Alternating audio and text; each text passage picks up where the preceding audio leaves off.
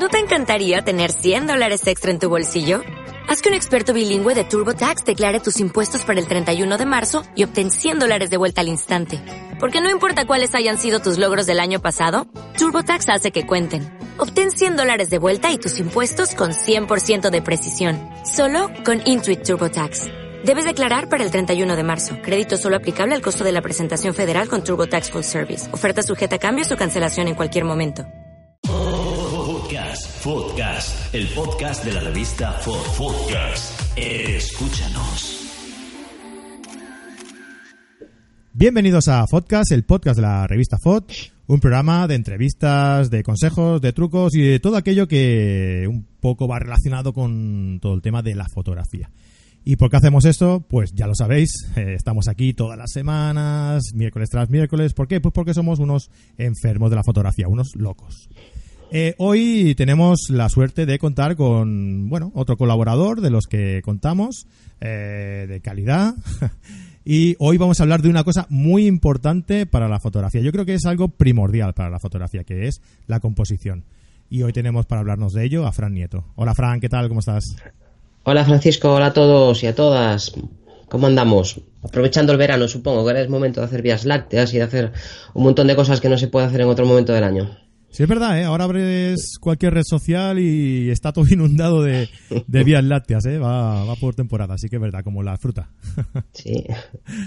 Bueno, pues antes de empezar aquí con Fran, nos quería eh, recordar, como siempre, eh, que ya tenemos la revista FOD eh, publicada, que hemos tenido algunos problemillas con unos personajes eh, siniestros y misteriosos, como son los hackers. y hemos tenido problemas con la página web, ha estado caída un tiempo. Espero que cuando publiquemos este programa ya esté todo en orden. Eh, igualmente hemos eh, teníamos ahí una solución de, mm, de, de, bueno un parche en el que os hemos puesto a vuestra disposición un blog donde os podéis descargar todas las revistas sin ningún tipo de problema. Eh, y nada, pues nos vemos también en las redes sociales, en Facebook, en Instagram, en Twitter, donde queráis, estamos ahí como fod.es. Y dicho todo esto, pues vamos a empezar ya con lo que es la, la colaboración de Fran de hoy. Como os he comentado, vamos a hablar de la composición. Vamos a hacer un pequeño paso introductorio eh, y para ello te voy a hacer la primera pregunta, Fran. ¿Qué es la composición? Pues la pregunta es sencilla, pero la respuesta mm, bastante más complicada, porque tenemos diferentes formas de entender la composición. Si miras en la Wikipedia te pondrá algo parecido a que la composición es el acto de encontrar un punto de vista que consigue situar todos los elementos en una posición visualmente atractiva para el espectador. Es una definición como otra cualquiera y la Wikipedia todos recurrimos a ella y posiblemente pues tengan mucho de razón, pero para mi gusto personal y para el de muchos otros fotógrafos es una visión tremendamente cerrada, muy muy constrictora y que centra prácticamente todo, toda la importancia de la composición en el encuadre. Y esto es una pequeñita parte de lo que es la composición, muy pequeña. Y la mayor parte de los problemas que tenemos de entender las normas y todo esto está basado en esta concepción tan limitada. Claro, porque también hay que tener en cuenta que utilizamos la composición para llevar un mensaje, no para hacerlo simplemente atractiva, ¿no? Pues sí, yo tengo una visión pues más parecida a la tuya. Para mí la composición es un, es un lenguaje visual, la fotografía es un, un lenguaje visual. Y bueno, todas las lenguas tienen una gramática que permiten que el mensaje que nosotros queremos transmitir se pueda recibir de forma adecuada, sin que se malinterprete. Y Lo que pero- necesitamos, sí, Sí, bueno, decía que para, que para todo eso sí que necesitamos, eh, eso sí, eh, situar los elementos de, que tenemos eh, delante nuestro sí. en, en un encuadre, ¿no? Sí. ¿Qué sería para ti el encuadre? Bueno, encuadre es una respuesta más sencilla. Es el acto de capturar la, la realidad eligiendo y organizando sus elementos. Y aquí hay dos cosas. La primera es la gran mentira de la fotografía, es que se atribuyó durante mucho tiempo la veracidad. Una fotografía es algo que es cierto. Hoy en día, con tanto Photoshop y tanta edición, pues esto está perdiendo esa verosimilitud. Pero en el momento en el que tú decides que quieres fotografiar, nosotros cuando estamos ante un paisaje, por ejemplo, vamos a poner un ejemplo, estamos ante un paisaje una hermosa majada rodeada de bonitas ovejitas, un cielo precioso con unas nubes maravillosas, un bosque magnífico y un arroyito que discurre por allí. Pues yo como una fotógrafo fotografía de... escritorio de Windows, ¿no? Digamos. Eh, sí, pues esa, esa, esa. En otoño, además. Ah, además. Ahora que estamos con los calores, vamos a pensar un poco más en el otoño, un fresquito así. Entonces, un fotógrafo de paisaje que intenta ensalzar la naturaleza, pues igual decide hacer una fotografía con teleobjetivo y recortar esa majada, esas ovejitas y cuatro nubes. Esa es una opción. Otra opción es si quieres hacer una fotodenuncio, pues resulta que a lo mejor de la parte inferior de ese río, pues vierte una cañería enorme, así de gorda, de los residuos del pueblo cercano. Y simplemente desde el mismo sitio has elegido decir una cosa o decir la otra. Pasamos de una fotografía idílica de, como bien dices, de fondo de escritorio a una fotodenuncia. ¿Y qué ha cambiado? Pues lo que nosotros hemos decidido comunicar. Yo puedo elegir en una, por ejemplo, en, una, en, un retrato, si la persona tiene una cicatriz enorme porque ha sufrido un accidente de tráfico, pues puedo elegir el lado, el lado bueno, tanto se habla de la, del lado bueno en, un retrato, puedo elegir un lado, si quiero, por ejemplo, hacer un retrato de una, una boda, y es el padrino o es el novio, o puedo irme al otro lado y reflejar la dureza de, de lo que es un accidente de tráfico, las secuelas, lo, mal que se pasa en un hospital. Entonces, esto es el mensaje. Realmente lo que tenemos que pensar es qué queremos decir. Y elegimos aquel fragmento de la realidad que está ante nosotros para transmitirlo. Por desgracia, a día de hoy todavía no somos capaces de fotografiar pensamientos, tenemos que fotografiar cosas reales. Tenemos que conseguir que la luz llegue a la cámara de alguna forma. Y los fotógrafos siempre vamos eliminando de la realidad aquellas cosas que nos estorban. Ah, una ramita aquí que no me gusta. Ah, una que no me gusta. O, añadiendo a veces, pues le voy a poner de atrezo, le voy a poner un vestidito rojo que va a hacer de caperucita. Me falta el lobo. Pues voy a ver si me dejan un lobo en algún lado y tú te montas tu propia historia. Y esa historia es tu mensaje, es lo que quieres contar.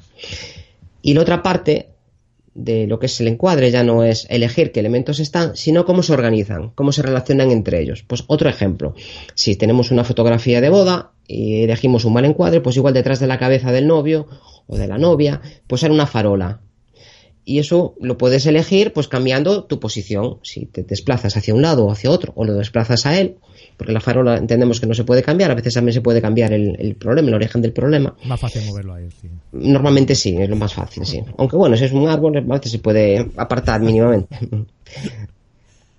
hay cosas que dejamos fuera y hay otras que están en la foto. Eso es algo que, tenemos que pensar, es algo activo. Nosotros no tenemos por qué fotografiar lo que ya está. Tú puedes decidir añadir o quitar a veces. Hombre, hay que ver lo que quitas y lo que pones. Si es una especie protegida, pues no puedes quitarla tampoco. Tienes que buscarte otras. Mm. Eh, el sentido común es importante. Entonces, estos elementos que nosotros queremos fotografiar, lo que ya hemos decidido que van a estar dentro de nuestro mensaje, pueden ocupar una zona de la fotografía, puede estar abajo, puede estar arriba, pueden estar en, una diagonal, puede estar en el medio, puede estar más abajo, pegadito, pues muy arriba. Tú puedes decidir dónde está. Un horizonte puede estar muy arriba o muy abajo.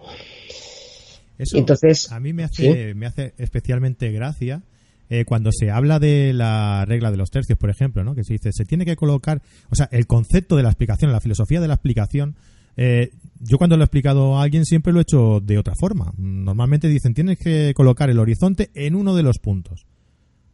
¿Pero por qué? ¿Por qué esa distribución la haces así? O sea, yo pues lo que lo que explicaría, me imagino que habrá mucha gente que también lo explica así. Lo que explicaría es que eh, tienes que dar importancia a, a, lo que más espacio le des en la, en la fotografía. ¿no? Si tú tienes un, un cielo espectacular con muchas nubes y demás, pues entonces eh, si quieres darle importancia, a lo mejor no, ¿eh? Pero si quieres darle importancia a esas nubes, a ese cielo, coloca el horizonte más abajo. Tampoco tiene por qué ser un tercio, pero puede ser un mínimo, simplemente para dar una referencia de que la Tierra está ahí y el cielo es enorme a partir de, esa, de esa referencia del suelo, ¿no? Y al revés, si lo que importa está abajo, pues no le des tanta importancia al cielo, centra la importancia en, el, en el tercio, en los dos tercios de, de abajo, digamos, ¿no? Inferiores, por ejemplo, ¿eh? Pues me parecen bastante más acertadas tu visión. De hecho, la mayor parte de las normas, después si quieres hablamos un ratito de, las normas, si, si, existen, si no existen, estas cosas. La mayor parte de, las normas que conocemos son simplificaciones para, para niños tontos. Simplificamos mucho y te permito que de repente pues puedas mejorar el significado de tus fotos, no caer en ciertos errores que podrían producir monotonía. Ni siquiera acabamos con esto del encuadre y después hablamos un poquito de las ¿Te, parece? Te he interrumpido. Sí, no, por seguir, por acabar. Yo ahora ya estaba ya así embalado. vale, vale. bueno, entonces nosotros podemos, decía que podemos distribuir los elementos de una forma o de otra. Y, y por ejemplo, eh, imagínate que estamos fotografiando pues margaritas o mariposas o cualquier cosa, lo que a ti se te ocurra. Y yo puedo estarme pues 40 minutos buscando la margarita adecuada. Recuerdo hace mucho tiempo que leí la enciclopedia de fotografía, creo que era de Planeta, que eran muchísimos volúmenes, pues encuadernabas, una cosa de estas de cuando era muy jovencito. Aún hay alguno por ahí por casa. Y hablaba de una persona que había ido a, Barcelona, allí al mercado, al mercado central, que no recuerdo el nombre de esta que es tan turística y sabía, cuando todavía no era tan turística, me imagino, que esto hace 30 pues, años o 35. La boquería. Y, la boquería, eso es, la boquería, un mercado muy bonito. Sí, sí. Y sí, yo me lo paso muy bien por ahí. Siempre que voy por Barcelona, procuro hacer alguna foto. Y decía que había estado toda la mañana buscando una manzana para hacer un, bodegón. Entonces abrió cajas y cajas y cajas y estaba buscando su manzana adecuada, la que él le transmitiera lo que quisiera decir. Y yo, en aquel momento, me di cuenta de esto que comentábamos antes, de que tú puedes aportar algo. No te tienes que conformar con la primera flor que encuentras en el camino, te tienes que conformar con aquella que dice exactamente lo que tú quieres. Si yo quiero mostrar lo bonito que es una mariposa recién nacida, con esos colores y esa humedad tan, tan de cine, tan, ay, qué maravilla. Pues igual pues estoy a primera hora de la mañana, los días que, hay cambios de presión, que es cuando suelen salir casi todas, y allí me encuentras pues a las 6 de la mañana buscando a ver cuál va a eclosionar y cuando está justo estirando las alitas, pues ahí tengo mi foto, con un fondo que ya he buscado previamente y que igual pues he modificado bien pues mínimamente, apartando alguna rama que me estorbaba. Ese es mi mensaje, lo que yo quiero contar. Pero imagínate que quiero contar lo mal que lo pasa por la mariposa monarca después de un viaje de varios miles de kilómetros. Pues este igual no es el mejor. Igual una mariposa que ya esté un poco estropeadita, que esté un poco rota, que esté con cara de cansada, porque las mariposas también tienen cara de hechas polvo. Y esa es la foto que voy a poner. Igual pues elijo otro fondo donde haya un contraste tonal. Esto es, esto es, esto es lenguaje compositivo. Esto es mensaje. Y todo lo que tenga que ver con cómo interpretamos el mensaje, para mí es composición. Por ejemplo, imagínate la, focal. Normalmente la gente se coloca en un cierto punto donde le viene bien, donde no estorba o donde, donde le viene bien, y a partir de ahí mueve el anillo del, del, de, la, de, la, de la focal para que encaje lo que él quiere mostrar. Y esto, en principio, me parece que no es una buena forma de utilizar una focal. Si tú utilizas un angular, lo que estás consiguiendo es que el primer término pues tenga un tamaño muchísimo más grande respecto al fondo. Estás capturando más fondo, pero estás minimizando su, efecto. Imagínate ahora una piedrecita. mensaje, ¿no? mensaje con eso. Estás variando la relación que existe entre el primer plano y el fondo. Un paisaje. El paisaje siempre es un fondo bonito con un primer plano interesante. Si tú eh, tienes una piedra bonita, llena de líquenes, o un palo allí que está ahí, un río, y tú te pegas mucho a esa piedra, con un angular, con un 10 milímetros, con un 12 milímetros, con 14 milímetros, estás ahí súper pegado, la, piedra parece que sale, está tocando con el borde inferior, esa piedra tiene muchísimo, muchísima importancia. El fondo, con un 14 milímetros, sabemos todos que es enorme, es inmenso pero tiene una importancia mínima. Y si es un paisaje donde hay muchas verticales, donde hay unas montañas muy grandes, esas montañas se colapsan, se, hacen pequeñas, tienen importancia. Ahora imagínate que tú coges un 200 milímetros, un 300 milímetros y te alejas pues 15 o 20 metros. Esa piedra va a tener la sensación de que está pegada al fondo. Es lo que se llama la compresión de los teleobjetivos. Las montañas van a parecer muchísimo más grandes, más imponentes, y esa piedrecita pues tiene una importancia pues mínima porque casi no se va a ver, no destaca. Entonces, elegir el lugar en el que nos colocamos y elegir qué queremos transmitir, qué, relaciones establecemos entre los el plano medio, el fondo y el primer plano, esa relación entre ellos hay que pensarla antes de ponerse en el sitio y después ir variando el anillo. Es al revés. Primero pensamos que queremos contar y luego nos colocamos en el sitio adecuado y con el objetivo adecuado. Decíamos antes que a veces la ubicación entre los objetos pues es muy importante, que te, tienes que colocar en una determinada posición. Imagínate que estamos fotografiando un, bosque, estamos en, en Aguas o estamos en cualquier parque nacional. Y resulta que hay un árbol que tiene una señal de Parque Nacional de Cabañeros. Y tú no quieres que en tu foto de lugar ahí pristino y maravilloso, pues te salga una señal de no te gusta. Pues igual, si buscas el punto de vista adecuado, te colocas y hay un árbol que te tapa esa señal. Y ya pues has, evitado un problema sin tener que ir allí a desmontarla, que sería otra opción a veces, porque no sé por qué ponen algunas cosas en algunos sitios. El margen. Si tú pones. Hace poquito eh, estuvimos inaugurando este, este fin de semana una exposición que hicimos sobre inmigración. Y había un par de fotografías que mostraban una chica saharaui que pasó aquí algunos veranos de su vida, bastantes veranos. Y entonces se veía saltando con, un velo muy bonito, la foto era muy chula. Y el fotógrafo, una chica en este caso, Rosy Freire, pues decidió poner muy, muy poquito borde en la parte inferior. Esto es el margen. Y la relación entre, entre esta chica saltando con las rodillas flexionadas, con mucho aire por arriba, para mí fue muy significativa. Porque este poquito margen en la parte inferior, a un segundo nivel de, de ver la fotografía, un nivel intelectual ya más profundo, lo que nos quiere contar, no lo inmediato, lo que estás viendo ahí, una chica saltando. No, hay algo más. Ese algo más forma tu mensaje, lo que tenemos que transmitir. Ella ha elegido ese lenguaje para transmitirlo, pero ¿qué nos quería decir? que la base que sustenta esa cría tiene poca importancia. Lo importante es el futuro que le espera, la libertad que le espera. Es muy significativo. ¿Cómo relacionamos los... ¿Dónde está el sujeto respecto al borde de la imagen? Es importante. El tipo de borde que estamos poniendo en nuestro encuadre también es importante. No es lo mismo poner una fotografía, pues por ejemplo, de la Catedral de Santiago con todos los peregrinos delante, que retirarse unos cuantos metros y elegir las arcadas que están al fondo en el, en el edificio que hay al fondo, también muy bonito, que tiene unos arcos que van repitiéndose y encajar la catedral dentro de unos arcos de estos, poner un margen, un, marco que se llama en este caso, pues varía sus relaciones, tiene un, efecto distinto, lo, visualizamos de forma distinta. Claro, la, chica, por ejemplo, no es el mismo mensaje si se ve esa referencia, ese margen que, del que hablabas, que si no se ve. ¿no? Da como a lo mejor un poco de sensación más de libertad y tal, si no se ve la referencia, y que si ve la referencia, sí, es un, un mensaje como de libertad, pero con los, con los pies en el suelo, ¿no? O sea, que estamos viendo la, estamos viendo la Tierra, ¿no? Da, esa referencia.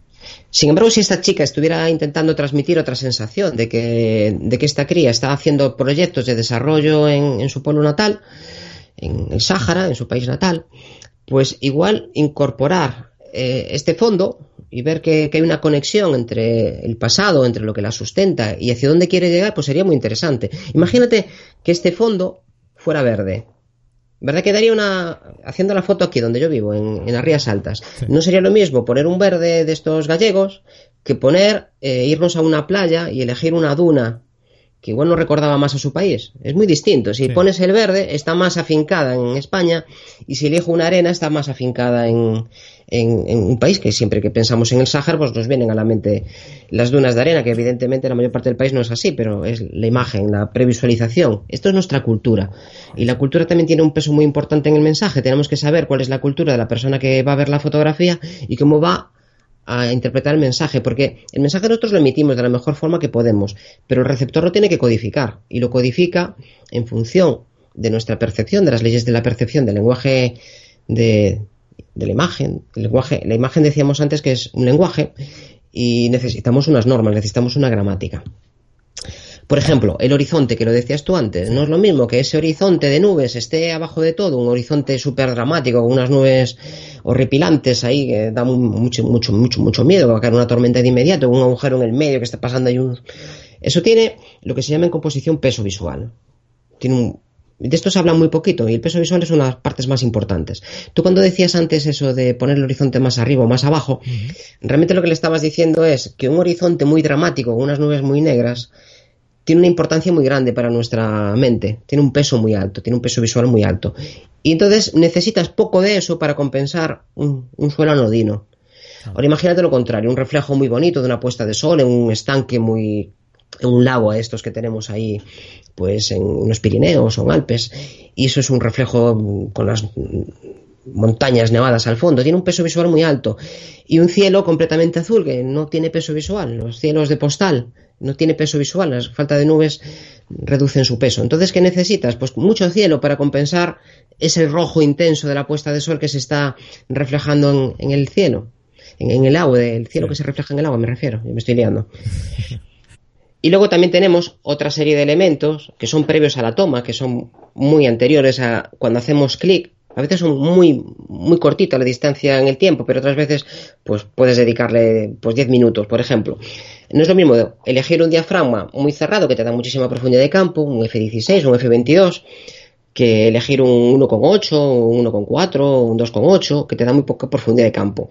Si tú quieres integrar un árbol con el fondo y hacer un bosque, pues igual necesitas mucha profundidad de campo. Si necesitas resaltar un árbol que tiene unas formas sinuosas, con unas cortezas con mucha textura, y quieres que eso sea tu sujeto principal, ese árbol debería destacar de alguna forma del, del resto del bosque, del fondo. Mm. Quieres resaltar el primer plano, pues nos viene muy bien un diafragma más abierto. El ojo se va a centrar casi siempre en las partes más nítidas de la escena. Los interpreta que eso es lo importante, el mensaje que tú nos quieres transmitir. Ah, mira, un árbol. Si tú utilizas un diafragma más cerrado, por mucho que le digas, no, es que yo este árbol era muy bonito, voy, ¿por qué no me lo cuentas? Esto nos pasa mucho en las poco, ¿no? En, el entorno, ¿no? Si no, si, no centras el, enfoque en él y lo distingues de entre todo el, eh, el encuadre, ¿no? Sí, es algo que hacemos muchísimo en retrato. Siempre, normalmente trabajamos con diafragmas pues bastante abiertos para conseguir fondos más homogéneos. Lo hacemos muchísimo en macro también. Mira, esto es una cosa que nos pasa muchísimo cuando vamos de vacaciones y empezamos a hacer fotos. Les enseñas, antes eran diapositivas, ahora pues ya va en el ordenador o en el teléfono, lo que sea. Mira, esto no se ve bien, pero es que esto era, era muy bonito. Bueno, en esta no se ve bien, pero esto es hay que estar allí para verlo. claro, no, hay que entender que si tú pones a tu pareja en el medio de una plaza enorme, en la Plaza del Vaticano, por ejemplo, la pones en el medio de la plaza y fotografías el Vaticano entero, tu pareja no se ve, el Vaticano no se ve y no se ve nada. Si quieres que tu pareja sea parte importante, sea el mensaje de tu fotografía, mi pareja estuvo aquí. La fe de vida, la fe de el cuño de que has estado allí. Pues acerca a la persona, acércala mucho hasta que ocupe una un porcentaje importante del encuadre y el Vaticano no se ve al fondo, quizá suficientemente desvaído, un diafragma adecuado, ni muy abierto ni muy cerrado como para que se reconozca que estamos allí. Pero ese es el mensaje. Si lo que queremos es representar el Vaticano y que hay muchísima gente, pues nos vale que las personas estén repartidas homogéneamente. Igual con un teleobjetivo corto consigues esa compresión y que no parezca que haya huecos. Otro elemento también importante que forma parte de ese previo la velocidad. Si los sujetos están en movimiento, las nubes, el agua, eh, gente, si eso está en movimiento, elegir un 500 o elegir un segundo puede hacer que cambie por completo. Y si en vez de un segundo, pues decides hacer una foto 10 minutos, las personas que estén en esa plaza y que no estén totalmente en la misma zona durante mucho tiempo no van a salir. Entonces, de las 2.000 personas del Vaticano, vas a conseguir que salgan nada más que cuatro. ¿El aspecto cuál es? De domingo, de día de partido. Bueno, no sé si en el Vaticano afectará a los partidos, pero por aquí, por lo menos en mi ciudad, cuando hay un partido importante, es en los momentos que aprovecho para hacer las fotografías, así como con poca gente. Entonces hay que decidir qué velocidad elijo. Y para eso, pues a veces, a, veces no tenemos el problema de que quiero un diafragma muy abierto y que quiero velocidades pues muy bajas. Quiero fotografiar esta cascada a mediodía con un segundo y le está dando el sol directo y quiero resaltar este arbolito de primer plano, para eso están los filtros de densidad neutra. Así casi siempre tenemos soluciones a nuestros problemas, casi siempre. Sí, el, tema, hay unas, ahora que has dicho, eso, que has dicho esto, esta técnica, hay unas fotos que las vi en la exposición del, del WordPress Photo, creo que fue, eh, que salen en, en la India, eh, puestos de puestos de, venta, ¿no? Kiosquillos de aquellos del mercado que ponen que hay, he visto desde una perspectiva en, eh, picado, ¿no? Eh, y en cenital, digamos. Y, claro, mm, entre los puestos van moviéndose gente, van moviéndose coches, y en los puestos hay gente pues que está parada pues porque está comprando lo que sea, ¿no? Entonces, esa combinación, ese contraste entre el movimiento de la circulación y la gente estática en ese segundo o dos segundos que haya durado la toma en los puestos crea una, una composición, bueno, aparte de la, de, la colocación de, de, las tiendas, ¿no? de, los mercados. Eh, pues crea una, un contraste entre movimiento y, y, y, no, no, movimiento, ¿no? Y quietud de, la gente que es, es espectacular. Me encantó esas fotos que vi, la verdad Me encantó mucho. Ahora me ha venido a la cabeza, de, ahora que, has comentado esto, ¿no? del movimiento, de, la elección de la velocidad en la fotografía. Sí, esta es la elección del lenguaje, lo que tú quieras decir. Dentro de todo, tú imagínate que quieres hacer una poesía. Eh, normalmente lo asociamos a unas determinadas palabras que eliges en función de lo que tú quieres decir. No es lo mismo una poesía de amor que una poesía de exaltación, que una poesía eh, pastoril. Eliges una serie de palabras. Y cuando nosotros hacemos una fotografía, pues tienes que elegir también una serie de elementos que refuercen el mensaje que tú quieres transmitir. Si lo que queremos dar es esa idea de dinamismo, de, del movimiento de una plaza, de cómo entra la gente, de cómo va cambiando, pues esto puede ser una buena forma de transmitirlo. La velocidad de un coche se puede transmitir, o de una motocicleta, por ejemplo, que igual es más gráfico, se puede eh, conseguir con un barrido de fondo y que el sujeto esté completamente parado, se puede conseguir con una velocidad altísima, iluminando, por ejemplo, con flashes de alta velocidad, incluso si quieres congelarlo al máximo, o puedes conseguir ese punto en donde el, motociclista está completamente estático, pero las ruedas están en, movimiento. Ese punto es para mí el ideal el, que está todo en el mismo en el mismo pack. Se ve el movimiento y, congelas la imagen. Sí, y con un fondo que también está clavado y a lo mejor desenfocado, con lo cual consigues esa separación de planos y consigues la sensación de velocidad y congelar al mismo tiempo. Esto es contraste y la idea de contraste es muy típica de, de la fotografía, que casi la mayor parte de todo lo que leemos sobre composición está basada también en contraste y, después también podemos hablar de ello. Nos queda otra cosa más para hablar de, para acabar ya, que me venga así a la mente, para acabar del encuadre, y es el formato. La mayor parte de nosotros hacemos, yo creo que el 90% de las fotos, cuando estamos empezando, en horizontal, porque es más fácil. La cámara encaja mejor, nuestra visión es horizontal también, y la cámara parece que pide esa posición. Las cámaras profesionales tienen los dos botones y dan igual agarrar de una forma que de otra. pero sí, el grip es mucho más fácil de sujetarlo. Y bueno, las cámaras que lo, que lo pongamos. Pero casi todas las profesionales, la gama muy alta de todas las cámaras siempre vienen con grip incorporado. Tienen horizontal y vertical. Y, y nosotros es que casi todo lo que vemos lo vemos en horizontal. Cuando nosotros vemos una fotografía en nuestra cultura en horizontal, pues la vemos de una determinada forma, la percibimos de una forma que suele ser de izquierda a derecha. ¿Qué nos transmite una imagen horizontal? Pues una cierta estabilidad. Una foto vertical la tendemos a leer de otra forma. Si te fijas, la mayor parte de los paisajes que hacemos en vertical los vemos de abajo hacia arriba, de lo próximo a lo lejano, como lo harías en el sitio. Esta forma diferente de ver la imagen, pues tiene que arrastrarte a decidir si la fotografía de antes, de la piedrecita aquella chula con el fondo, si yo la compongo en vertical, esa foto en, con angular que decíamos antes de la piedra con el fondo, esa foto todavía gana más importancia la piedra, porque va a ser lo primero que vea. Me voy a quedar ahí un rato y luego, ay, mira, y esto debe de ser la zona de... Carece de importancia. El sujeto de esa fotografía es la piedra es esa piedra. El fondo es algo accesorio, que podría ser ese fondo, es un fondo bonito, pero podría ser otro también. Pero esa piedra es la que lleva toda la importancia. Si nosotros esa misma imagen nos vamos hacia atrás con el teleobjetivo que decíamos, un 200, un 300, igual nos encaja mejor una fotografía horizontal porque en una foto horizontal igual los picos llegan a una parte más alta y nos resalta más esa, esa sensación.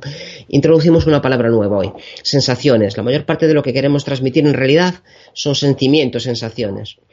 Y esto lo tenemos que hacer de la forma adecuada, porque si no, la otra persona no lo recibe, no lo puede codificar. Necesitamos ser estrictos con lo que incluimos en nuestra imagen, con lo que encuadramos, para que la otra persona no tenga dificultades. Aquí está lo que hablamos siempre, de simplificar. Cuantos menos elementos tenga la imagen, mejor. Esto no quiere decir que tengamos que llegar a un límite ahí donde hacemos una foto de una roca con una puesta de sol, otra isla con una puesta de sol. No tiene por qué ser eso. Tiene la simplificación, a mi, mi, forma de ver, es que no haya ningún elemento que no sea imprescindible. Si puede eliminarse, normalmente va a hacer más fuera del encuadre que dentro. Quitar todo aquello que no, que no. Es lo que comentabas antes, ¿no? Dependiendo del mensaje que quieras dar, pues te interesaría meter más elementos en el encuadre o simplificar. ¿No? Si quieres simplificar, pues hay que restar todo lo que, si quieres dar un, mensaje de eh, más limpio, más simple, pues tienes que ir borrando un poco más o menos eh, todos los elementos que te sobren.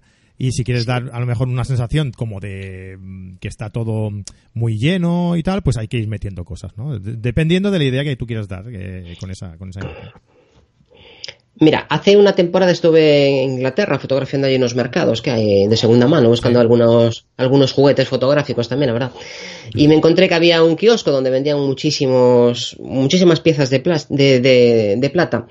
Había un montón de tenedores, había cucharas, había cuchillos, pero era, era enorme, aquello era enorme. Yo no sé cómo puede haber tanta plata en cubertería en Inglaterra. Y, la idea que tenía era transmitir esa sensación de que había mucho. Entonces, yo tenía que incluir muchos elementos, no podía simplificar. Sin embargo, en el primer plano, yo estaba utilizando un angular, en el primer plano había un tenedor que estaba inclinado de una forma inadecuada.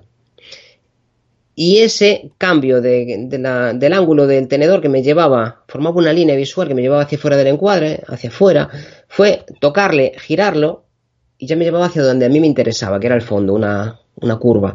Eso es simplificar. Eso es simplificar, simplemente girarlo. A veces no es quitar cosas ni y otras veces es añadir cosas para que tú tengas exactamente. Si en el fondo yo, por ejemplo, eh, si estuviera viendo otros elementos de aquella mesa de, las tiendas estas de segunda mano, que evitara que tuviera esta sensación de amplitud hasta el infinito de, de cuchillos, tenedores y cucharas y cucharillas, pues igual me convenía coger un montón de ellas apilarlas para evitar que se vieran otros elementos. Esto es simplificar. A veces hay que añadir cosas para simplificar. El concepto es qué quiero transmitir. Lo primero que tenemos que tener claro es qué queremos decir. Y cuando tenemos claro lo que queremos decir, ya todo empieza a encajar, porque ya ves si lo que estás haciendo refuerza ese mensaje o lo debilita. Y si lo debilita hay que cambiar algo. Y cambiar algo normalmente casi siempre es simplificar, aunque sea añadiendo cosas. Pues eh, entonces tú me estás explicando aquí un montón de, cosas que, que, claro, mm, lo que tenemos normalmente mm, entendido es que hay unas normas, ¿no? Eh, y bueno, me comentabas antes que eran las normas que hay, son, hay, hay algunas normas, pero que son muy alejadas de lo que están pensando la gente que nos está escuchando, ¿no? Eh, ¿De qué normas estaríamos hablando en este caso? Bueno, yo creo que sí que hay normas. Hay normas que además es imposible evitarlas. Nosotros tenemos. Mm, hay, hay ciertas cosas que son así porque sí. En los lenguajes, pues tú puedes tener una gramática inglesa, una gramática española y una gramática en, en suajili. Y seguramente, pues, entre la española y la inglesa hay muchas coincidencias. Hay formas, venimos de, de un idioma común, y hay cosas que son muy, muy parecidas. Cuando vas a Italia es muy fácil entenderse con los italianos.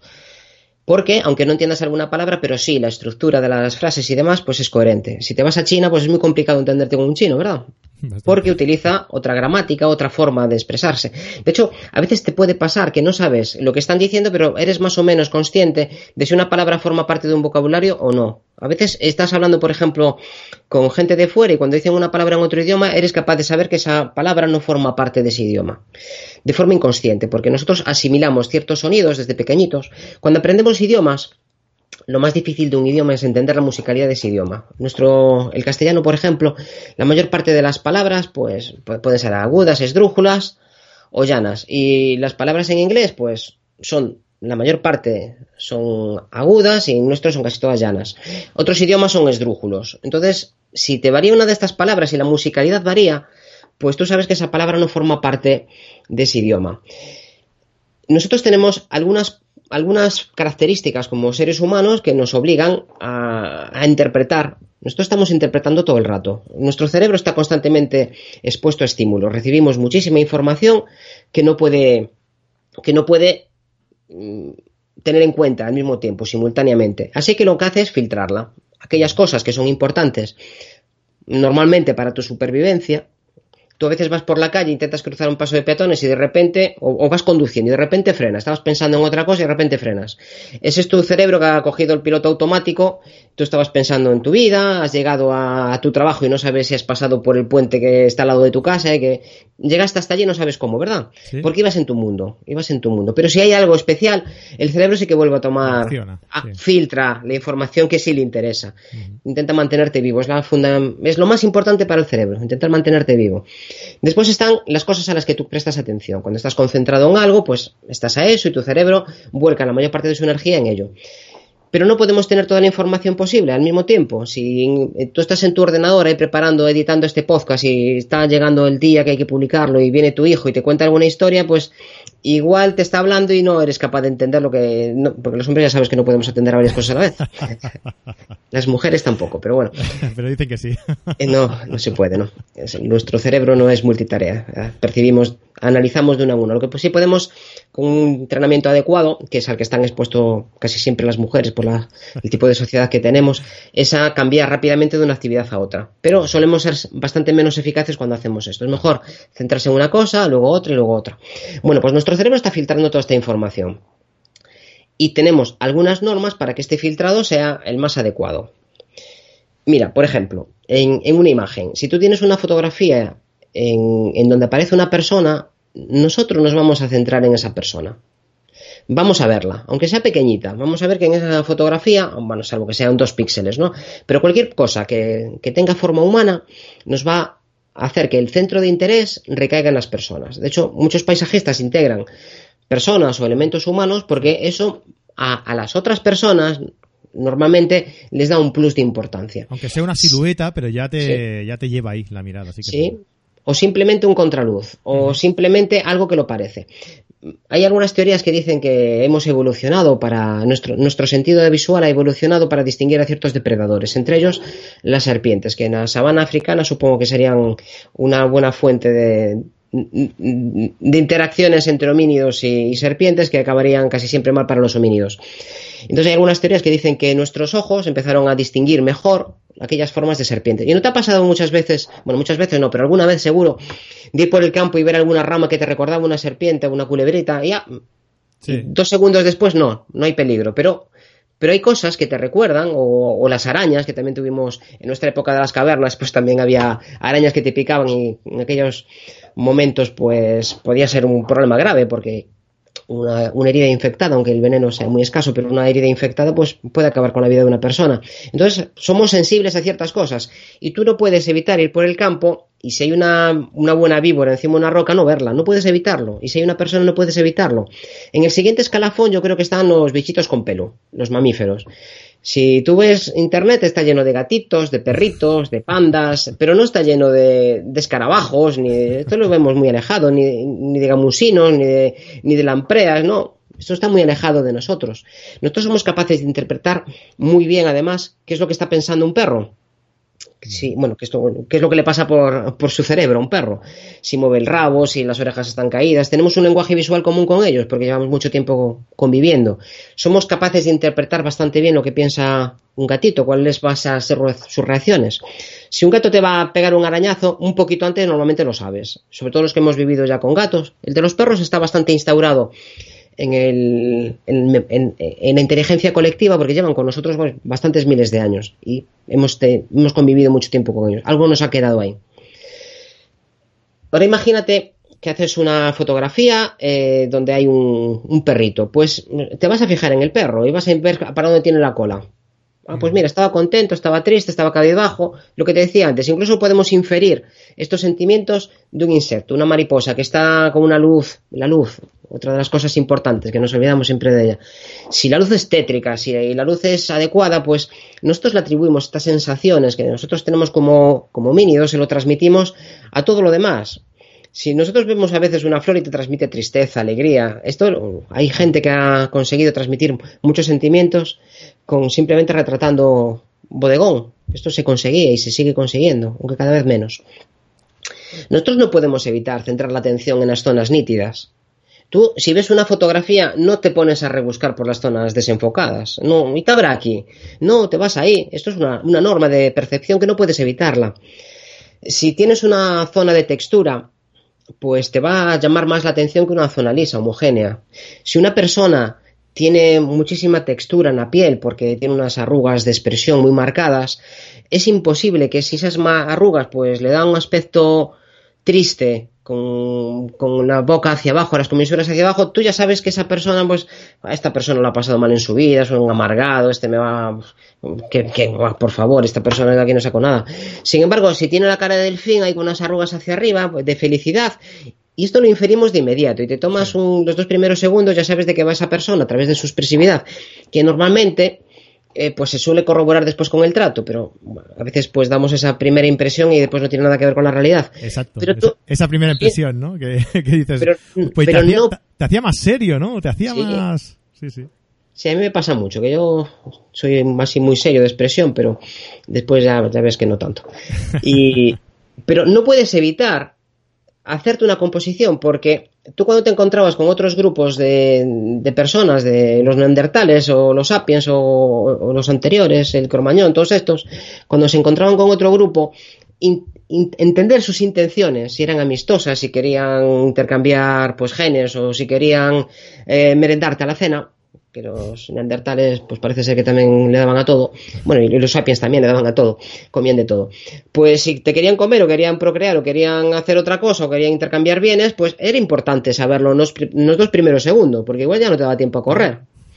Esto es, fue muy importante el comercio en el Mediterráneo porque cuando empezaron a llegar los fenicios, pues necesitamos una forma de interpretar que venían en son de paz. Las zonas donde hay mucho comercio, la gente suele ser más pacífica, al salvo de los movimientos de, finales del siglo XX, de, de principios del XXI. Pero en general, el Mediterráneo, si te das cuenta, es un sitio donde fue bastante pacífico. La mayor parte de los de las líos gordos los tuvimos los españoles con los franceses, los españoles con los ingleses, pero no nos íbamos a montar guerras con, otros lados.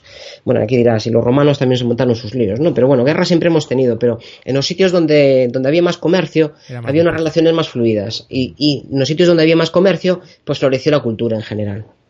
Entonces, hay una serie de normas que, sí, que, existen, que están ahí, no, están muy lejos de, las habituales que, que, te vienen a la mente, pero sí que hay cosas que no podemos, que no podemos modificar. La cultura. Imagínate que a ti te gustan los trenes. Y yo te pongo una fotografía de una estación, pues eh, la de Gijón, que hay un museo allí de trenes.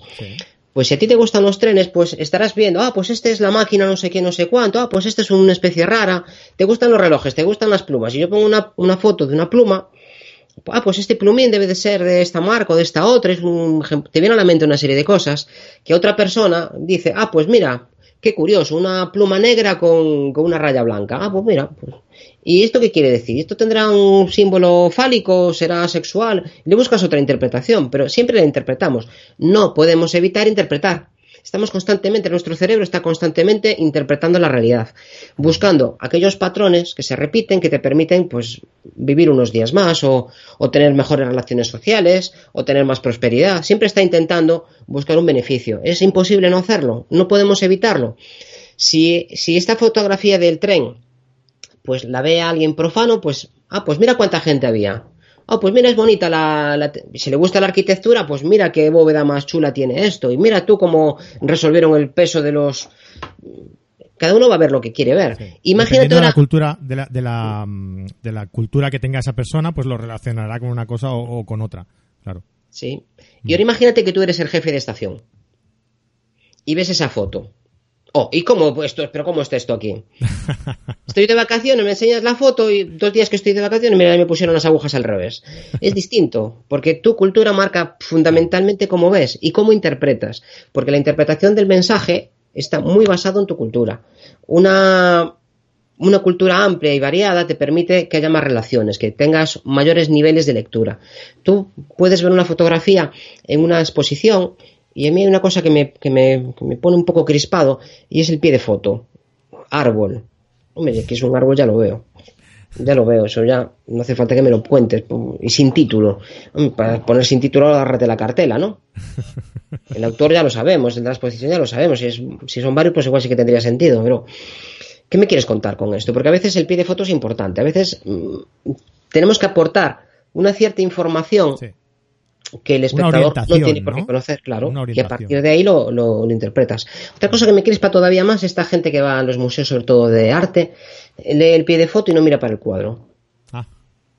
no lo viste nunca, van como locos. Hace poco estuve en, un museo en, en, la Royal Gallery y entró un, chinito, bueno, tenía aspectos orientales, no sé si era chino o si era taiwanés o si era, no sé dónde era, pero bueno, era, era oriental. Entró con una, con una cámara de vídeo en un palo de estos y fue por todos los sitios. Grabando todos los cuadros. Grabando horizontal, vertical, iba, aquello era una locura, pero es que no paraba nada. Y yo digo, pero a ver, si estos fondos, este museo tiene una página web donde tiene esto, lo tiene bien y puedes ampliar y demás, no necesitas esto. Entonces, lo de verlo después y no perderte nada, esta sensación de no, no me quiero perder nada es una cosa que arruina la mayor parte de los viajes. Porque tienes que centrarte en algo, tu cerebro se tiene que, que centrar en algo para que tu mensaje sea el adecuado. No sirve de nada ir todo el rato, todo el rato, todo el rato fotografiando sin ton ni son. Tienes que centrar tu atención. Sí, tu porque cerebro tiene que centrarse. La mayoría de veces no las vas a ver. ¿no? No. Porque tendrás, tendrás otras actividades, otros quehaceres y, y- y no las vas a ver. Este buen hombre en, en ese museo, yo no sé si se lo enseñó a algún amigo, pero vamos, que la experiencia fue muy mala. Fijo, fijo, habría sido mejor que se parara, que, que intentara captar. Yo recuerdo los, los cuadros de Turner, estas tempestades, que, que empezó un poco. Yo creo que el arte moderno empezó y, y la, la fotografía bebe mucho de esas fuentes, ¿no? Del dramatismo de estos horizontes. Y el hombre se embarcaba ahí en los barcos y a veces volvían pues todos heridos y al, al borde del naufragio y, y que se buscaba la vida y que como hacemos nosotros ahora que estás allí y a veces pues te puede pasar casi cualquier cosa fotografiando una mediana, una nocturna porque es el sitio, el punto, el punto, el punto donde tienes que estar es allí y no es ni a la derecha ni a la izquierda. El punto de vista podemos hablar después. Entonces, al final hay ciertas normas que sí que están funcionando, pero son normas de percepción. Las que vemos en los libros, en las webs y todas estas cosas son simplificaciones en la forma que percibimos, para que la imagen tenga un determinado impacto social. Es, es- al final estas normas es lo que son. Bueno, y pues todo esto que nos has ha estado comentando eh, se atienen a una, como decías, a un tipo de normas, ¿no? Eh, ¿Cuáles podemos destacar de, de estas normas? Bueno, hay movimiento a principios del siglo pasado, ya por 1920, que fue la Escuela de la Gestalt, que se preocuparon mucho por el estudio de la, de la percepción humana. A raíz de los últimos descubrimientos que podemos hacer hoy en día con máquinas de resonancia nuclear magnética funcional que permiten ver el cerebro en funcionamiento mientras estamos pensando, incluso mientras estamos meditando, es una cosa muy interesante que se está logrando, pues podemos ver que algunas de ellas pues, no, eh, no eran de todo correctas, pero en general hay algunas que, que siguen funcionando. Vamos a ver algunas así un poco rapidito, porque cualquiera puede buscar Escuela de la Gestal en Internet y, mirarlas con, con detenimiento. Y para no hacerme muy pesado, vamos a, a ver algunas que nos pueden servir como fotógrafos. Mira, la primera y una de las más importantes era la ley de la figura y del fondo. Y es que nosotros cuando vemos algo, inconscientemente intentamos ver qué es el sujeto principal, la figura, y- qué lo rodea. A veces tiene más importancia el fondo que la, que la figura, pero nosotros siempre la discriminamos. Siempre hay un sujeto principal y un fondo. Y en esto nos puede venir bien lo que hablábamos antes, un desenfoque, una diferencia de color, algo que diferencie claramente. Un fondo blanco, por ejemplo, un fondo negro, nos permite distinguir mucho que la atención se centre muchísimo. Una flor con un fondo blanco, ¿verdad que llama muchísimo más la atención que una foto con muchas ramas? Sí. porque de- identificamos mejor cuál es el fondo. La ley de semejanza. Tenemos una tendencia innata a que las cosas distintas, pero juntas, formen una unidad. Muchos árboles juntos son un bosque. Muchas personas juntas en la Puerta del Sol son una manifestación, ¿verdad? Tenemos cositas pequeñitas, cuatro dados en una esquina del, del fotograma con un parchís al fondo, esos cuatro dados serían una unidad, serían los dados, es una unidad. La ley de proximidad, que tendemos a que las cosas que están cerca forman un grupo, un grupo cerrado, un grupo abierto, pero forman un grupo, es un poco parecida a la anterior. Hay una muy interesante que es la ley de simetría, que nuestro cerebro simplifica las cosas es decir, de un lado y del otro es lo mismo. Esto, ah, lo mismo para el otro. Esto y lo mismo para el otro lado.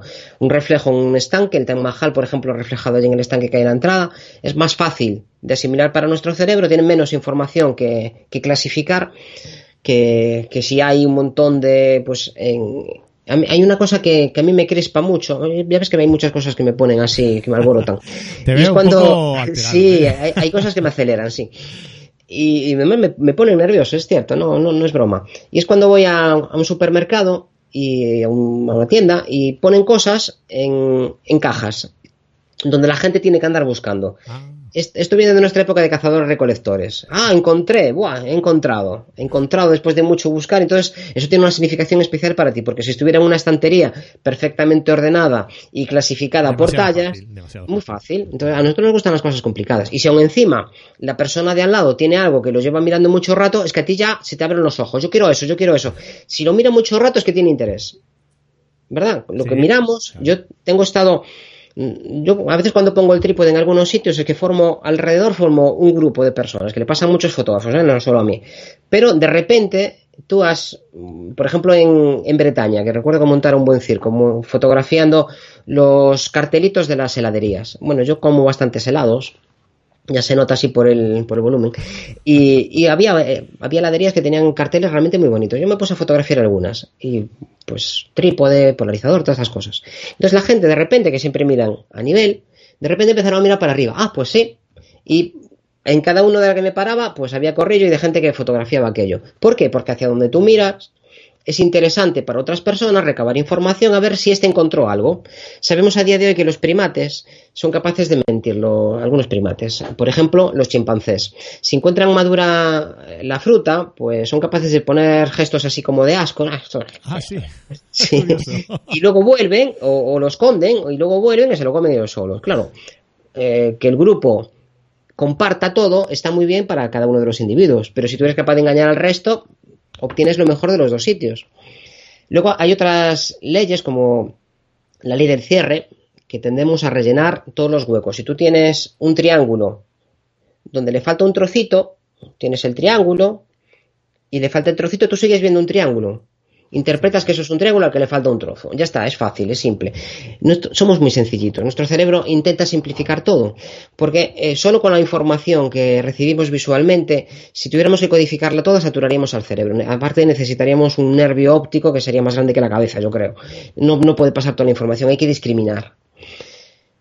Y bueno, hablábamos antes de cómo miramos, de la importancia que tiene para nosotros la vista de otros primates. Eh, eso sería, lo, que acabas de explicar, sería extrapolable también eh, lo, del, lo de la observación, extrapolable también, por ejemplo, a las redes sociales, ¿no? O sea, tú no miras igual a una fotografía que tiene a lo mejor tres me gusta que otra que tiene 400. Aunque a lo mejor la calidad es, engañoso, ¿no? Pero, pero sí que es verdad que lo miras con otros ojos si ves la diferencia de criterio que tiene entre una y otra, ¿no? Hay un experimento muy interesante que se puso a una serie de personas, en, siempre lo hacen los universitarios estadounidenses, y entonces pues en cada grupo había una persona que era el pardillo y había el resto que formaban parte del, grupo, del grupo que hacía la investigación. Y entonces les ponían una serie de preguntas que tenían que contestar en grupo, o sea, de forma, de forma oral. Y entonces los de delante pues ponían un cuadradito, no, recuerdo ahora mismo cuáles eran las preguntas, pero bueno, vamos a simplificar, vamos a poner un, ejemplo más, más sencillo. Imagínate que estuviera pintado de rojo. Si los cuatro, cinco, seis de delante decían que era azul, el pardillo que estaba allí en el medio eh, decía que era azul también. es que nos cuesta mucho. que era de otro color, ¿no? Da igual, o sea, aunque él sepa que, no puede ser, esto no pasa en algunas culturas. Esto en japonés no le puedes pedir una dirección porque si no la sabe te va a mandar para cualquier lado, pero no te, no te va a decir que no lo sabe. Mira, con los aviadores tuvimos un accidente muy importante que fue el, eh, un grupo de, niños rusos que venían a pasar las vacaciones al Levante español, no sé si recuerdas ese accidente en Suiza. El que iba en el avión, uno de los. Bueno, el accidente fue bastante complejo, no lo voy a contar todo, pero voy a simplificarlo. El que iba en el avión era el, que iba de, comandante, era el, formador. Y el que estaba al lado era alguien que ya era comandante, pero que, en ese momento pues iba un comandante más gordo, ¿no? El gran formador. Entonces, la torre de controles dio una serie de órdenes contradictorias a los dos aviones y hay un mecanismo en, aviación que te dice si tienes que bajar, es un mecanismo anticolisión, y te dice si tienes que bajar o tienes que subir. A cada avión le dice una cosa distinta. Y da igual, da igual, da igual. Es como un guardia de seguridad. Tú, si hay un semáforo en rojo, pero el guardia te manda a pasar, pasas. Pues esto funciona igual. El comandante hizo caso omiso del mecanismo este automático y le hizo caso a la torre de control. Bajó el avión cuando le estaba mandando subir. El mecanismo automático le mandó bajar al otro también, y en vez de bajar uno y subir otro, colisionaron. ¿Y esto por qué? Porque en esa cultura está muy instaurado que no se puede ir en contra de lo que digan los mayores, de lo que diga alguien que está en el estatus superior. Y a, raíz de esto se hicieron, se vio que este accidente había sido por, una, por un problema humano y se hicieron un montón de cursos que facilitaron que los pilotos le dijeran que no al superior cuando se equivocaban. Y se hizo también lo mismo en la industria. Y Toyota se benefició mucho de este, de, este mecanismo. Se dio a conocer y estos son normas de, funcionamiento de nuestro cerebro. Las otras normas, que son las que están por ahí en algunos libros, eh, vienen un poco de aquí. Por ejemplo, la ley de la mirada. que nos dice que hacia donde esté mirando la persona debes dejar más espacio que hacia atrás. Y esto, pues, depende. A ver, ¿qué, qué dice la norma?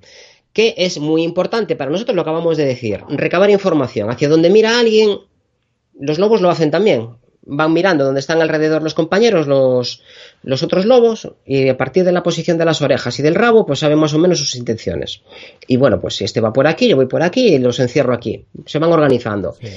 Entonces, la mirada es muy importante para nosotros, nos dice muchas cosas. Entonces, como somos muy curiosos, pues hacia donde mira algo, debe de haber algo importante. Y también miras tú. Y como somos muy curiosos, pues si te colapsan contra el cuadro, pues te están fastidiando. Y, jo, yo quería saber lo que hay allí. Pero claro, este colapsarte contra el borde también tiene unas implicaciones. El mensaje es distinto.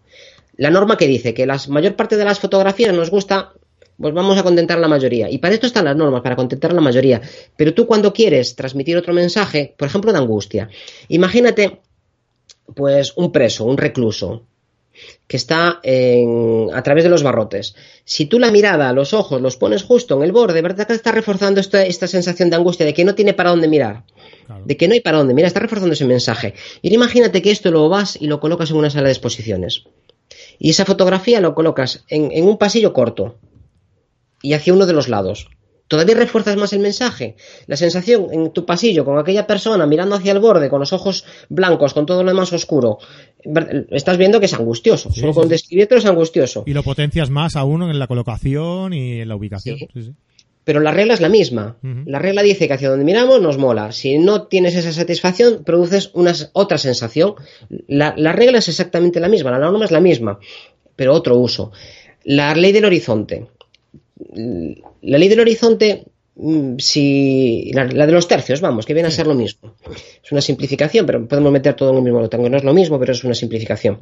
Los tercios, para recordar un poquito, nos dice que si dividimos el fotograma en tres partes horizontales y tres partes verticales, allí donde se juntan, hay unos puntos de especial interés donde atrae la atención. ¿Y esto para qué sirve?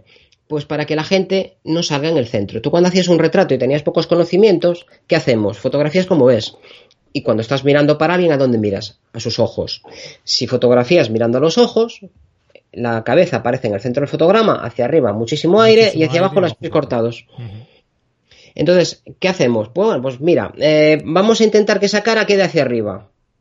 Entonces, si la cara la lleva hacia uno de los tercios, que estarían por ahí más o menos en, la pantalla que estáis viendo, pues estarían aquí, pues eh, consigo que los pies salgan enteros, o por lo menos que salga una buena parte de la cintura. Estamos simplificándolo. Pero antes hablábamos, si yo puedo poner el horizonte arriba de todo, en el tercio superior, entonces le doy mucha importancia al suelo. Si lo pongo abajo, le doy mucha importancia arriba. Esto es un buen punto de partida un tercio es una superficie así que no la vemos como muy pequeñita, como nos pasaba con la fotografía de la chica saltando, no es una tira muy pequeñita que te... ¿Y esto qué me quiere contar? Te obliga a pensar. Y nuestro cerebro quiere cosas facilitas. Entonces, un tercio es una superficie por encima de un 10% de la, de la superficie ya no nos obliga a hacer preguntas raras. Ah, esto es el horizonte, ya está. Entonces, si esa superficie tiene muchísima importancia, con poca nos llega y tenemos que compensarla con el resto. Esta es, la norma del horizonte. Si tú lo pones arriba o abajo, bueno, pues tampoco lo estás haciendo muy mal, porque no tienes que tener en cuenta pesos visuales ni más información. Pero cuando la tienes, pues puedes bajar perfectamente ese horizonte y verás que la fotografía encaja mejor. Ahí, si en ese horizonte, por ejemplo, tienes unas nubes que hacen curvas y esa curva está rota, o tienes una piedra que está cortada en el fondo de una fotografía, pues igual necesitas más horizonte, porque esa piedra está equilibrando el horizonte. Esa piedra al fondo está equilibrando el horizonte. Hay más normas. Estos son simples simplificaciones. La regla de los tercios en realidad viene de algo más complejo, que es la, regla, la regla áurea, que hace una espiral, como la de los caracoles. Y entonces dice que allí donde sale el centro de la espiral, pues puedes poner uno de los puntos áureos. Puedes tener en cuenta el centro de la espiral que te va hacia una esquina, puedes tener en cuenta la primera vuelta que te coge un, tercio un poco más cerrado, que es lo que se llama abrir o despejar el centro. Tienes el centro por la red de los tercios, un poquito hacia allá y un poquito hacia aquí. Pero en cualquier lado estás hacia una de las esquinas, estás desplazando la importancia desde el centro. Pero ahora imagínate, hay una fotografía que me gusta mucho de Mapel Torpe, que también fue uno de los que fotografía flores, por cierto. Y se ve un negrito así como... Y pimientos. Sí, hacía cosas magníficas. Se cansó del de desnudo. Eh, tiene una foto de un negrito así, una foto potentísima. En formato cuadrado. El formato cuadrado, eh, que antes no hablamos de él, se nos quedó. Hay más formatos que el, que el, que el horizontal y el vertical. Está el cuadrado, que es muy estable y da mucha preponderancia al centro. Lo que hizo fue meter la cara en el medio medio del, del fotograma, Sí. completamente simétrica. ¿Y esto qué nos, qué nos transmite? Pues que ese negrito era súper guapo y tenía unos... Nosotros, como seres humanos, buscamos mucho la simetría porque nos da una buena, un, buen índice de, de, belleza. Una, una mujer o un hombre con una cara simétrica normalmente pues no ha tenido grandes enfermedades y ha podido gestionar su energía para conseguir pues que no tengas heridas por un lado, heridas por el otro, que no has tenido viruela, que no has tenido una serie de cosas. Que hoy en día ya nos queda un poco más lejos porque nos podemos maquillar y podemos disimular todas estas cosas, transmitimos una información errónea. Pero te das cuenta que es la misma información. Sí, sí, sí. Cuando las mujeres pues se pintan de una forma y los hombres se pintan de otra, es que queremos resaltar ciertos rasgos. Las mujeres resaltan uno y los hombres cuando se maquillan resaltan otros. Esto se ve mucho en, en televisión. tele, sí. Cómo maquillan a unos y cómo maquillan a otros. Queremos resaltar. Si tú tienes una mandíbula muy prominente en un hombre, normalmente se, se resalta. Se pintan los pómulos de una determinada forma para que la mandíbula, un símbolo varonil, ¿no? Más, se resalte. más imponente. Ujú. en una mujer, salvo que estemos buscando un- una mujer con uno más andrógina, que de vez en cuando también se ve mucho en, la- en las pasarelas y estuvieron muy de moda una temporada, como bien sabes, normalmente lo que intentamos es hacer lo contrario, reducir esos rasgos y, y acentuar más, pues las más redondito y más. La norma no la está rompiendo. Estás haciendo uso de la misma para potenciar o para reducir. Pero la norma es la misma, que una mandíbula. La norma en realidad es que una mandíbula muy cuadrada y muy alargada es una exposición muy amplia en el seno materno a, a progesterona y tenemos unos rasgos más varoniles. Esa es la norma, es lo que sabe nuestro cerebro. Esa, es- esa sí que es la norma. Luego, que la apliquemos en el maquillaje de una u otra forma no está rompiendo nada. La percepción que tenemos es la misma. Y esto La es lo que no podemos cambiar. Claro, la la está percepción no la maquillando, la cambiar. está adaptando, ¿no? Sí. A- para, para intentar darte una sensación eh, más agradable, digamos. sensaciones, ¿ves? Sensaciones, sentimientos. Lo que queremos transmitir es, ¿qué quieres transmitir? ¿Que quieres potenciar que esa chica tenga una, una expresividad más, más de chico? Pues lo vas a maquillar igual que a un chico, potenciándolo. Claro. La norma no, no está rompiendo nada, porque no podemos romper las normas de percepción. Vemos así. Vemos así porque nuestro cerebro, a partir de lo que sabemos de la gestal, ve de una determinada forma y no lo puedes evitar. Un triángulo al que le falta un trozo, tú sigues viendo un triángulo. Al que le falta un trozo, pero no puedes ver otra cosa. ¿Te acuerdas cuando estudiábamos filosofía y veíamos aquellas figuras eh, de la chica que era también una señora mayor, una, una vieja y un... Sí, ¿Te das cuenta? Esa es imagen, el blanco sí. y negro, ¿no? El blanco y negro. Sí, que eso ver es. una cosa u otra. Pues, ¿y por qué era esto? Porque ahí destacaba o la figura o el Si entendías como fondo una cosa, veías a la chica. Si entendías como fondo otra, veías a la señora mayor. El, cáliz este, que se veía un dos rostros o se veía un cáliz, no puedes ver los dos simultáneamente. Nuestro cerebro no puede hacer dos cosas a la vez, ni chicos ni chicas. O ves el fondo o ves la figura. Pero si ves el fondo, para ti ya es la figura. Que dependiendo de qué vieras tú primero, decían, ¿no? Sí. Tenías unos... eh, er- eras de una determinada forma o, u otra, ¿no? Eso es cultura ya. Sí, sí. Lo que tú, lo que forma parte de, de lo que llevas aquí dentro ya es cultura y, bueno, y también tu, tu temperamento y tu. Pero no puedes ver dos cosas al mismo tiempo. No puedes ver la- el sujeto y el fondo simultáneamente porque Ves no una te u otra, o, o primero una y luego otra, ¿no? O sea, las dos a la vez es imposible, es verdad, es verdad. No, nunca, nunca puedes, porque no podemos hacerlo. Esto es la norma. Y en una fotografía, si tú desenfocas el fondo y dejas ahí una señal completamente desvaída, a veces lo usamos para fotografiar a través de, de rejas, que salen muy desenfocadas. Pues es lo que estamos haciendo con nuestras fotos, desenfocar lo que no nos gusta, centrar la atención en aquello que nos gusta. Y para eso hace falta pensar muy bien antes de darle al disparador que queremos contar. La otra opción es hacer la foto, mirar el resultado y corregirla. Es un feedback que funciona muy bien también. Eso te permite ir modificando. Ver la pantalla y, y- y analizarla, no verla y hacer una foto y mirarla, hacer una foto y mirarla, no, sino ver qué es lo que está fallando, corregirlo y hacer otra. O sea, como Yo flujo, como flujo de trabajo principal, la, el tema estaría en saber qué quieres hacer, saber qué quieres transmitir y utilizar el- pues los métodos que tenemos compositivos para, para hacer llegar ese mensaje que queremos transmitir. Pues sí, en el siguiente. fácil. en el siguiente capítulo, si quieres, hablamos de cuáles son nuestros recursos, porque dentro de la composición pues hay una serie de elementos, las letras, las palabras, las frases, cómo lo vamos combinando, qué cosas son las, por ejemplo, el punto, la línea, eh, la forma, eh, la textura, eh, el contraste, la simetría, la armonía, todo esto son conceptos que para mí forman parte de la composición, aunque la Wikipedia no se haga cargo de ello, solo se centre en lo que hemos visto hoy, que es donde nos ponemos. Bueno, donde nos ponemos no lo hemos visto. ¿Ves? El punto de vista nos queda para otro capítulo también, que hoy ya creo que ya estamos un poco... Vale, eh, pues hoy de momento hemos visto pues una, una introducción, que como veis es súper interesante, cada cosa tiene su, su explicación previa, ¿no? Yo me he dado cuenta que tú analizas mucho de dónde viene cada cosa, ¿no? De, eh, y, y es, es muy interesante, muy, muy, muy interesante. Eh, si queréis, si tenéis, si, se, si se os ha quedado alguna cosa en, el, en, el, en, la, en la cabeza, es decir, ostras, ¿y por qué dice Fran esto? ¿Y por qué explica esto? ¿Y de dónde viene esto? No dudéis en, en, hacernos llegar un, un mail o, o, por las distintas publicaciones que vayamos haciendo en la web o en redes sociales y, y se la hacemos llegar a Fran y os la, y, y os la explicamos, ¿de acuerdo? Pues nada, Fran, oye, muchísimas gracias. Nos hemos pasado el tiempo un po un pelín, ¿eh? Solo un pelín, pero ha valido la pena, ¿eh? Porque todo muy, muy, muy interesante, muy interesante, de verdad. Muchísimas gracias por acompañarnos hoy. Nos vemos en dentro de unos programitas, eh, hablando, entrando más en materia en, en, esto de la composición, que es tan, tan, tan importante, más importante de que de lo que la gente cree. Pues nos vemos en la siguiente sesión de este de este podcast. Muchas gracias a todos por escucharnos. Se han llegado hasta aquí, que igual ya han, parado bastante antes. A tomar algo. Muy bien, Fran, muchas gracias. Y, y a todos vosotros, eh, eso, si habéis llegado hasta aquí, muchísimas gracias por escucharnos. Y bueno, nos vemos la semana que viene. Eh, felices vacaciones para los que estéis y para los que estéis pensando en, en llegar, tranquilos, que, que todo llega. Hasta la semana que viene, un abrazo y muchas fotos. Adeu, adeu. Hasta luego.